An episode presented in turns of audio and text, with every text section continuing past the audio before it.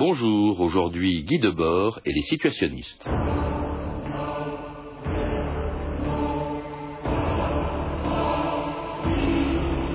Il est assez notoire que je n'ai nulle part fait de concession aux idées dominantes de mon époque, ni à aucun des pouvoirs existants.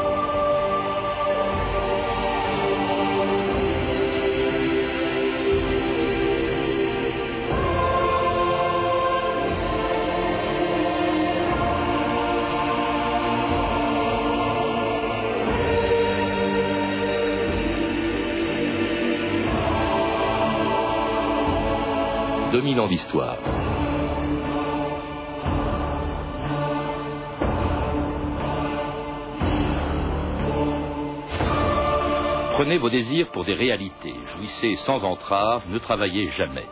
La plupart de ces slogans de mai 68 viennent du mouvement le moins connu et le plus étrange de l'époque, l'international situationniste. Aussi mystérieuse que son fondateur et principal animateur, qui, un an avant les barricades de la rue Gay-Lussac, avait écrit ce qui fut a posteriori une des bibles du mouvement étudiant, La Société du spectacle, le livre prophétique d'un écrivain inclassable, car si, comme la plupart des intellectuels d'après-guerre, Guy Debord avait pris parti contre les guerres d'Algérie et du Vietnam, ou contre les méfaits de la société capitaliste, ce qui à l'époque n'était pas très original, ce qu'il l'était plus, c'est que cet homme de gauche fut un des premiers à dénoncer la bureaucratie, le totalitarisme et la brutalité des régimes communistes un des seuls aussi à stigmatiser la tartufferie d'une gauche à la mode, qui lisait Sartre, s'extasiait devant les films de Godard et rêvait de voir en Auvergne des communes populaires chinoises. On comprend pourquoi, du Parti communiste à l'extrême droite, on a mis du temps à trouver du talent à cet enfant terrible de la gauche. Guy Debord. J'ai aimé mon époque, qui aura vu se perdre toute sécurité existante et s'écouler toute chose de ce qui était socialement ordonné. Quant à ce que nous avons fait, comment pourrait-on en évaluer le résultat présent? Nous traversons maintenant ce paysage dévasté par la guerre qu'une société livre contre elle-même, contre ses propres possibilités. L'enlaidissement de tout était sans doute le prix inévitable du conflit. C'est parce que l'ennemi a poussé si loin ses erreurs que nous avons commencé à gagner. Laurent Cholet, bonjour. Bonjour. Alors, Guy Debord, que l'on vient d'entendre, n'aimait pas, vous le savez, euh, être enregistré ou, ou filmé, euh, ce qui explique d'ailleurs, entre autres, la difficulté qu'il y a à le définir et à définir donc ce mouvement situationniste qu'il a créé en 57 et sur lequel vous venez de publier un livre, publié aux éditions d'Agorno, l'international, ou plutôt l'insurrection situationniste. Alors, malgré son nom, c'est quand même une formation, un mouvement politique, c'est pas un parti politique, mais qu'on a du mal à situer.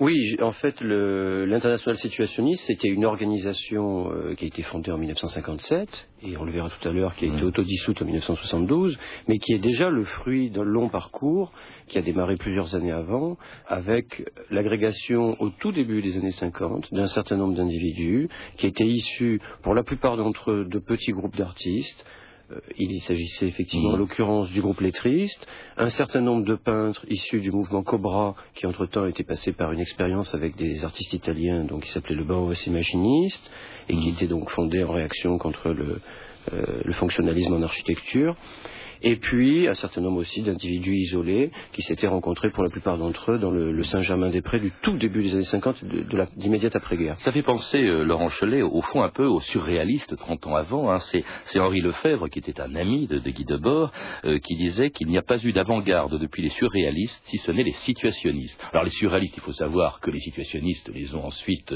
euh, critiqués, beaucoup, Breton, etc.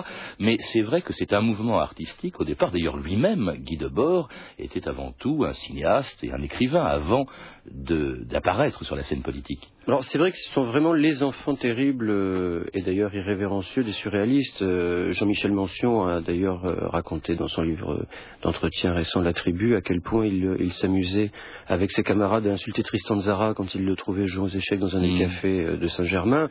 Michel Bernstein a aussi raconté que finalement, euh, à l'époque, il n'avait pas lu euh, l'essentiel en fait des textes. Euh, ils étaient bien évidemment à la fois admiratifs et en même temps avaient compris que pour arriver à trouver leur propre position, leur propre place, il fallait évidemment se débarrasser de l'avant-garde précédente. Donc c'est vrai qu'il y a eu, euh, au début des années 50, euh, cette position effectivement de, rejet, même s'il y a eu euh, quelques, quelques relations. Très provocateur, hein, en très fait, provocateur. y compris d'abord les peintures du mouvement Cobra. Hein, très provocateur. très accessible, avec aussi un peintre qui vendait ses toiles au kilomètre, le lettrisme qui attachait plus d'importance aux lettres Como, hein, avec Isidore Isou. C'est vrai que c'est un côté très très provocateur et qui donc devient un mouvement politique en 1957, Laurent Cholet, lorsque Debord et quelques autres créent en Italie l'international situationniste.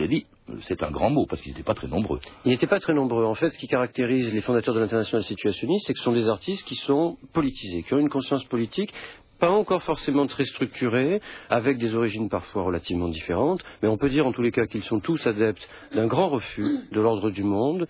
Euh, ils ont déjà sur euh, euh, la perspective, etc., de leur propre vie un certain nombre d'idées arrêtées. Hein. on connaît le fameux slogan qui, à partir de 1953, deviendra leur leitmotiv ne travaillez jamais. Mm-hmm. Et puis, ils vont effectivement commencer aussi à se lier avec des gens qui, eux, ont une formation politique plus claire et qui sont sensibles à la création artistique. Alors, de cette rencontre va naître international situationniste qui est fondé, vous le rappeliez, en 1957 en Italie, et avec effectivement très peu de personnes. Sept personnes, sept personnes. Euh, international, c'est vrai, il y avait un Anglais, un Danois, quatre Italiens, et puis deux Français, Guy Debord et sa femme, Michel Bernstein.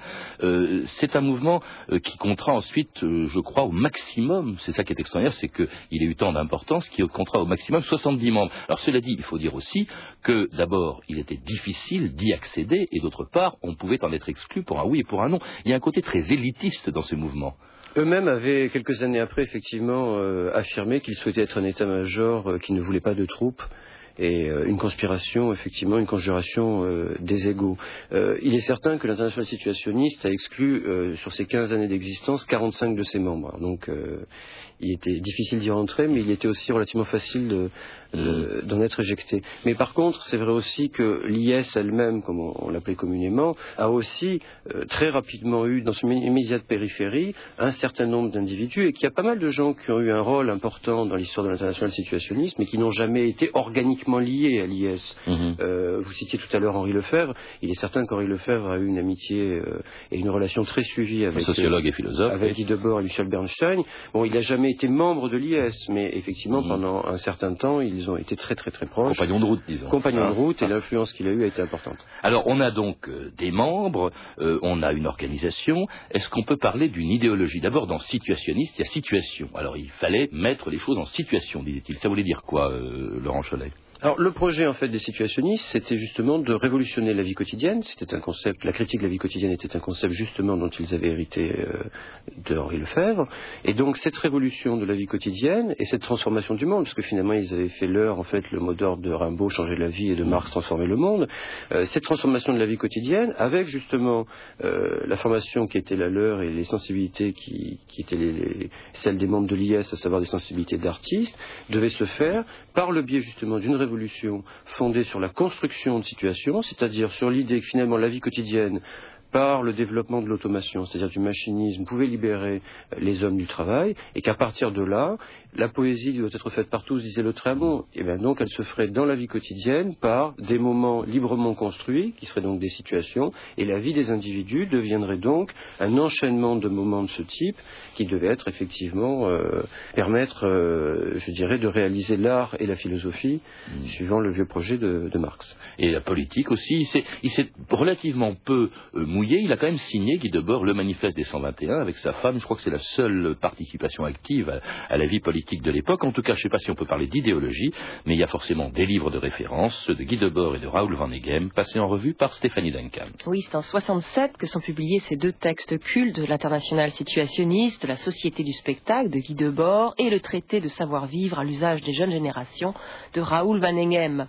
Alors, la Société du spectacle est un ouvrage théorique où Debord dénonce le rôle et l'importance dans la société moderne pris par le spectacle. Alors, le spectacle n'a pas du tout le sens que l'on entend habituellement, hein. pour Debord, c'est, je cite, le règne autocratique de l'économie marchande ayant accédé à un statut de souveraineté irresponsable. Et c'est aussi, dit-il, l'ensemble des nouvelles techniques de gouvernement qui accompagnent ce règne. Alors heureusement, le style de Debord, je dirais parfois un peu post-marxiste, prend parfois des accents plus joyeux et libertaires. Le spectacle, dit-il, est le mauvais rêve de la société moderne enchaînée, qui n'exprime finalement que son désir de dormir. Le spectacle est le gardien de ce sommeil.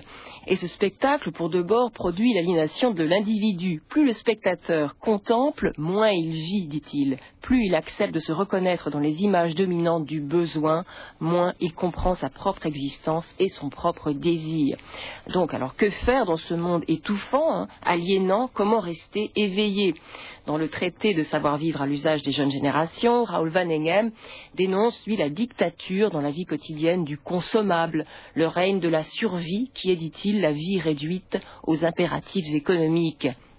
Et au quantitatif, Van Engem oppose, lui, le qualitatif, qui est, dit-il, la présence attestée de la spontanéité créatrice, la chance offerte à la poésie et à la survie, Van Engem oppose, je cite, la volonté de se réaliser en transformant le monde, la volonté de vivre toutes les sensations, toutes les expériences, tous les possibles. Alors des idées, hein, des mots, un style qu'on va retrouver un peu plus tard sur les murs de Nanterre, au quartier latin, dans toutes les facs de France et d'Europe. Les idées s'améliorent, lit-on par exemple sur une affiche de Nanterre. Tout ce qui est discutable est à discuter. Le bleu restera gris tant qu'il n'aura pas été réinventé. Qu'on se le dise, à vous de jouer, camarades, debout les damnés de Nanterre. Et puis, bien sûr, il y a les très célèbres vivre sans temps mort, jouir sans entrave, la beauté dans la rue, l'imagination au pouvoir, abat la société spectaculaire marchande, Occupez et détruisez les institutions, réinventez la vie. L'art, c'est vous. La révolution, c'est vous. Alors ça fait des slogans, ça, Laurent Cholet, ça fait aussi, bien sûr, c'est le constat aussi impitoyable, assez lucide, il faut bien le dire, d'une société que les situationnistes n'aiment pas. C'est pas à proprement parler, euh, comme on dirait, euh, un projet de société. Alors le projet de société, il est né euh, au cours des années 50, mais de façon finalement relativement saccadée. C'est-à-dire qu'il y a eu à la fois dans les années 50 la formation de concepts qui était le concept de la dérive, de la psychogéographie, du détournement, qui étaient des concepts qui avaient euh, prise, une prise immédiate justement dans euh, la partie, je dirais, entre guillemets, artistique, c'est-à-dire dans la construction de situations, dans la réalisation d'un certain nombre d'œuvres, mmh. euh, puisqu'on sait que Guy Debord, par exemple, a réalisé avec le peintre danois Gerjorn, donc effectivement des livres à base d'éléments détournés, etc. Et puis, en ce qui concerne finalement le projet de société plus politique, c'est venu en fait à la fin des années 50, parce que jusque-là, finalement, la sensibilité politique était bien réelle, mais c'était une sensibilité euh, avec mmh. des réactions par rapport à un certain nombre d'éléments liés, par exemple, aux questions coloniales.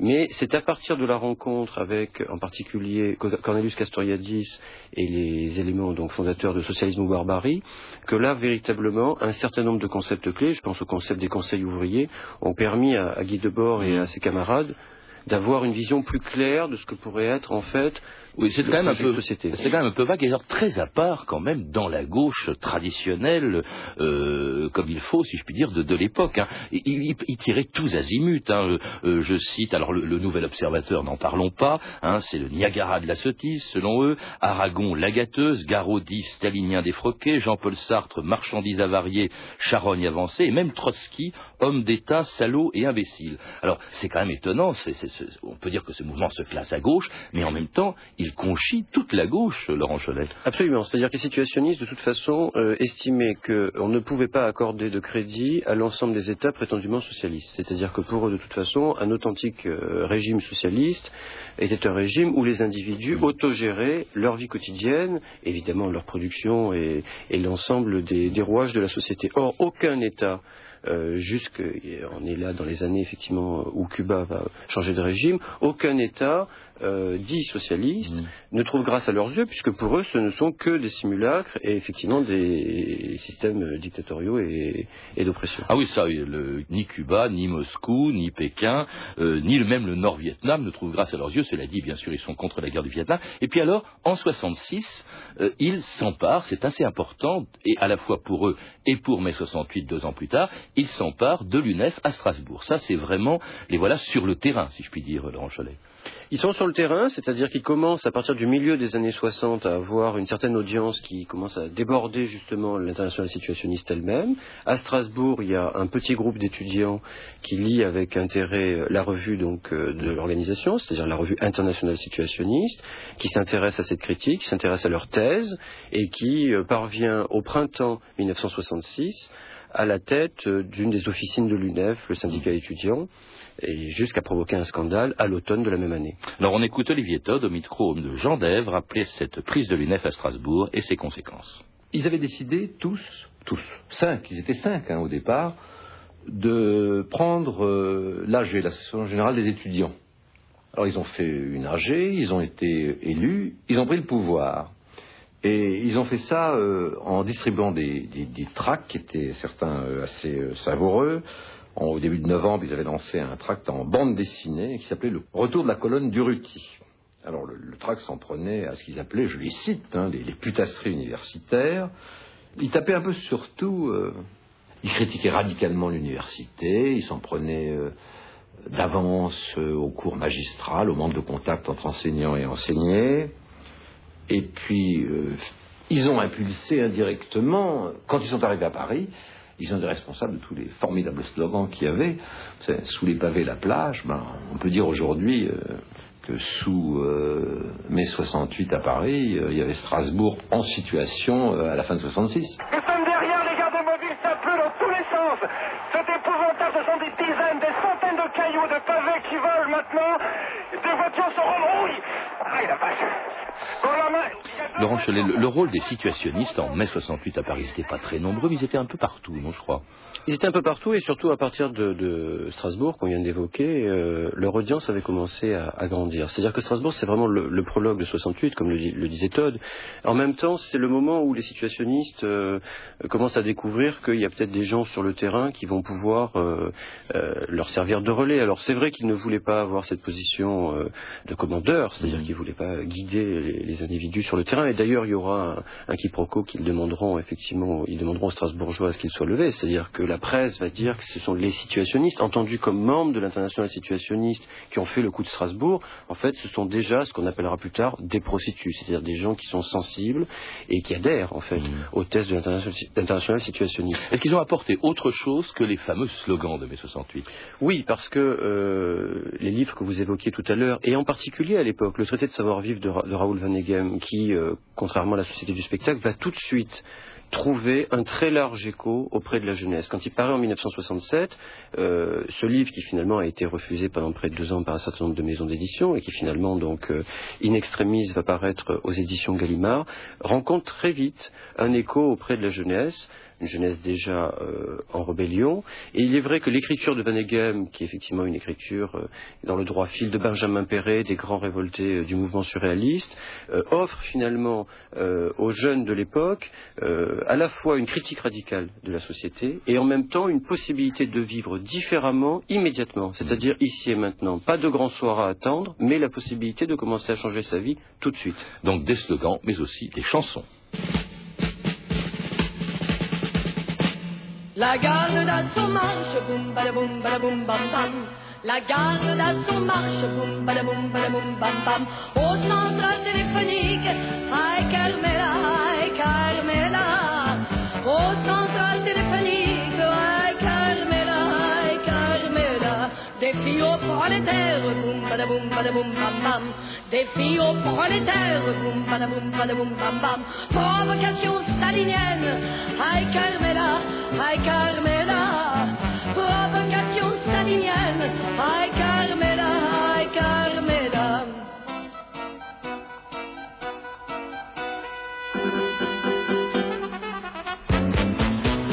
On ne peut laisser faire, boum badaboum badaboum bam bam. On ne peut laisser faire, boum badaboum badaboum bam bam. Le sang coule dans la ville, ay Carmela, ay Carmela.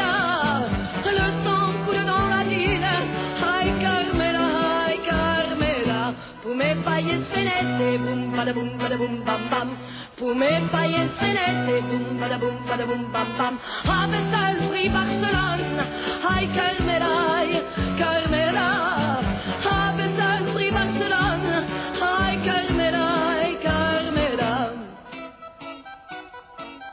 Vous écoutez France Inter, 2000 ans d'histoire, aujourd'hui les situationnistes. Et vous venez d'entendre le chant des journées de mai, une chanson de la guerre civile espagnole, réécrite et détournée par Guy Debord lui-même. Hein. C'est les détournements de chansons euh, connus de, la gauche, c'était assez fréquent chez les situationnistes. Alors, les situationnistes, en fait, fascinent surtout après mai 68. On leur trouve effectivement, euh, on trouve qu'ils sont à l'origine du mouvement, mais c'est après coup. Tout le monde s'y intéresse et voilà que, euh, alors en revanche, Debord refuse toute interview, etc. Et voilà que quatre ans à peine après 68, il dissout, il autodissout l'international situationniste. Oui, curieux. C'est-à-dire que mai 68, en fait, euh, produit un effet euh, assez surprenant au sein de l'international situationniste, c'est que tout d'un coup, l'IS s'aperçoit que la plupart des gens qui sont proches de ces thèses et de ces pratiques ne sont pas dans l'IS, bien sûr, mmh. puisque, comme vous le rappeliez tout à l'heure, c'est un mouvement relativement fermé. Et donc, il y a des situationnistes j'allais dire presque partout, sauf dans l'IS. En tous les cas, commence depuis euh, Strasbourg et en particulier à partir de 68 euh, un mouvement assez important et qui va durer près d'une dizaine d'années d'enrôlement entre guillemets, c'est-à-dire que beaucoup d'individus et pas seulement en France d'ailleurs, mais un phénomène qu'on observera également en Italie, en Angleterre, euh, aux États-Unis, etc.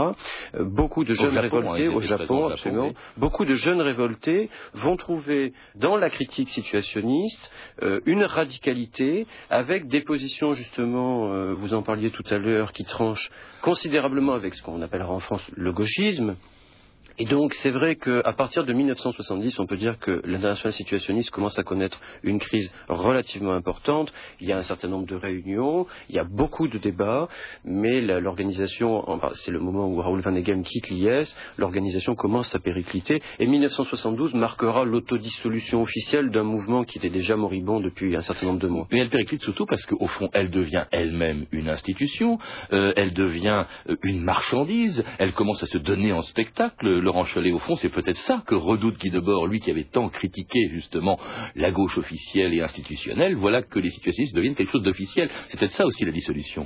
C'est certain qu'à partir de, 70-71, ce phénomène que, lui d'ailleurs fustigera sous le terme qui, dans son esprit, était très péjoratif de, de mmh.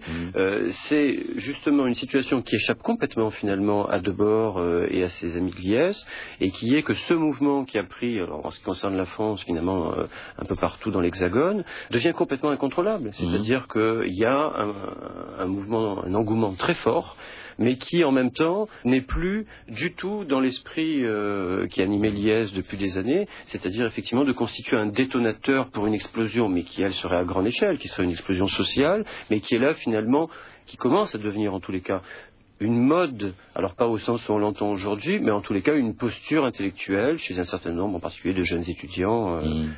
Et peut-être pour Guy Debord lui-même, un constat d'échec. Écoutez-le. Mais non, je vois très distinctement qu'il n'y a pas pour moi de repos. Et d'abord parce que personne ne me fait la grâce de penser que je n'ai pas réussi dans les affaires du monde. Mais fort heureusement, personne ne pourra dire non plus que j'y ai réussi. Il faut donc admettre qu'il n'y avait pas de succès ou d'échec pour Guy Debord et ses prétentions démesurées il n'y aura pour moi ni retour ni réconciliation. Et donc Guy Debord, peut-être un mot quand même sur l'écrivain. on vient d'entendre, c'est un révolutionnaire, mais un écrivain très classique. C'est assez extraordinaire la prose de Guy Debord.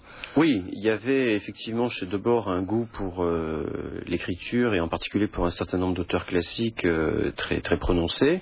Et c'est vrai que dès les années 50, finalement, il, commence à penser qu'il y a un style insurrectionnel, euh, c'est-à-dire qu'il y a une façon, en tous les cas, de s'exprimer et d'exprimer euh, sa pensée, en l'occurrence sa critique, euh, qui peut effectivement convenir. Et il faut aussi effectivement se remettre dans le contexte que dans les années 50-60, euh, la réactivation d'un style de ce type est tellement, je dirais presque anachronique, qu'elle contient un, authentique pouvoir subversif. Alors c'est vrai qu'on vient d'entendre là un jugement de Guy Debord sur son propre parcours, qui est finalement avec un, certain nombre finalement de regrets et puis également une connotation mélancolique. Je crois que ce qu'il faut aussi voir, et il l'a lui-même rappelé, c'est que finalement, et c'est peut-être un des points très forts des situationnistes, ils ont mis en marche finalement euh, une situation de rupture et qu'à partir de 66-68, comme il l'a dit lui-même, plus rien n'a jamais été comme avant et que c'est peut-être effectivement un des grands succès finalement finalement du mouvement situationniste. En tout cas, il va se suicider lui en, en 94. Qu'est-ce qui reste aujourd'hui de ce mouvement qu'il avait créé en 57 et qui a duré à peine 15 ans jusqu'en 72, Laurent Cholet Alors il reste finalement au-delà des, des textes qu'on a qu'on a évoqués tout à l'heure et d'un certain nombre effectivement de films, euh, d'autres créations, etc. Je crois qu'il reste à la fois euh, une critique qui conserve toute sa pertinence, même si elle demande naturellement à être actualisée, et un certain nombre d'individus s'y emploient. Il reste en même temps un certain nombre de concepts qui eux aussi euh, euh, finalement opérants euh, et qui pourraient être réutilisés dans un projet de société alternative. Et puis il reste surtout, et on le mesure aujourd'hui par exemple avec la place de la critique de la mondialisation et de la question de la marchandise, finalement une pensée critique qui peut-être n'a jamais été aussi présente qu'il y a 30 ans, à l'époque où l'international situationniste existait encore. Merci Laurent Cholet de nous avoir donc parlé de ce mouvement étonnant, le mouvement situationniste, dont vous parlez aussi donc dans un excellent livre publié chez Dagorno, L'insurrection situationniste, à lire également sur le même sujet, Vie et mort de Guy Debord, de Christophe Bourseillet, paru chez Plomb euh, l'an dernier, et puis de Gérard Guégan, un ancien proche des situationnistes, Ascendant Sagittaire, une histoire subjective des années 70, qui vient de sortir aux éditions Parenthèse. Toujours de Gérard Guégan, euh, Debord est mort, le Tché aussi, et alors dans la collection Librio. Et enfin, euh, à recommander le tome 2 de la correspondance de Guy Debord qui sera mise en vente le 13 février aux éditions Fayard. Toutes les archives que vous avez pu entendre ont été tirées de la série d'émissions Les Nuits Magnétiques que Jean Dave a consacrée à l'international situationniste en 96 sur France Culture. Vous pouvez retrouver la bibliographie de l'émission, vous le savez, en contactant le service des relations avec les auditeurs 08 36 68 10 33 2 francs 21 la minute. C'était 2000 ans d'histoire, la technique Étienne Michka, Archivina Christelle Rousseau, documentation Anne Weinfeld et Virginie Bloch-Lenné, revue de texte Stéphanie Duncan, une réalisation de Anne Kobidak. Une émission de Patrice Gélinet.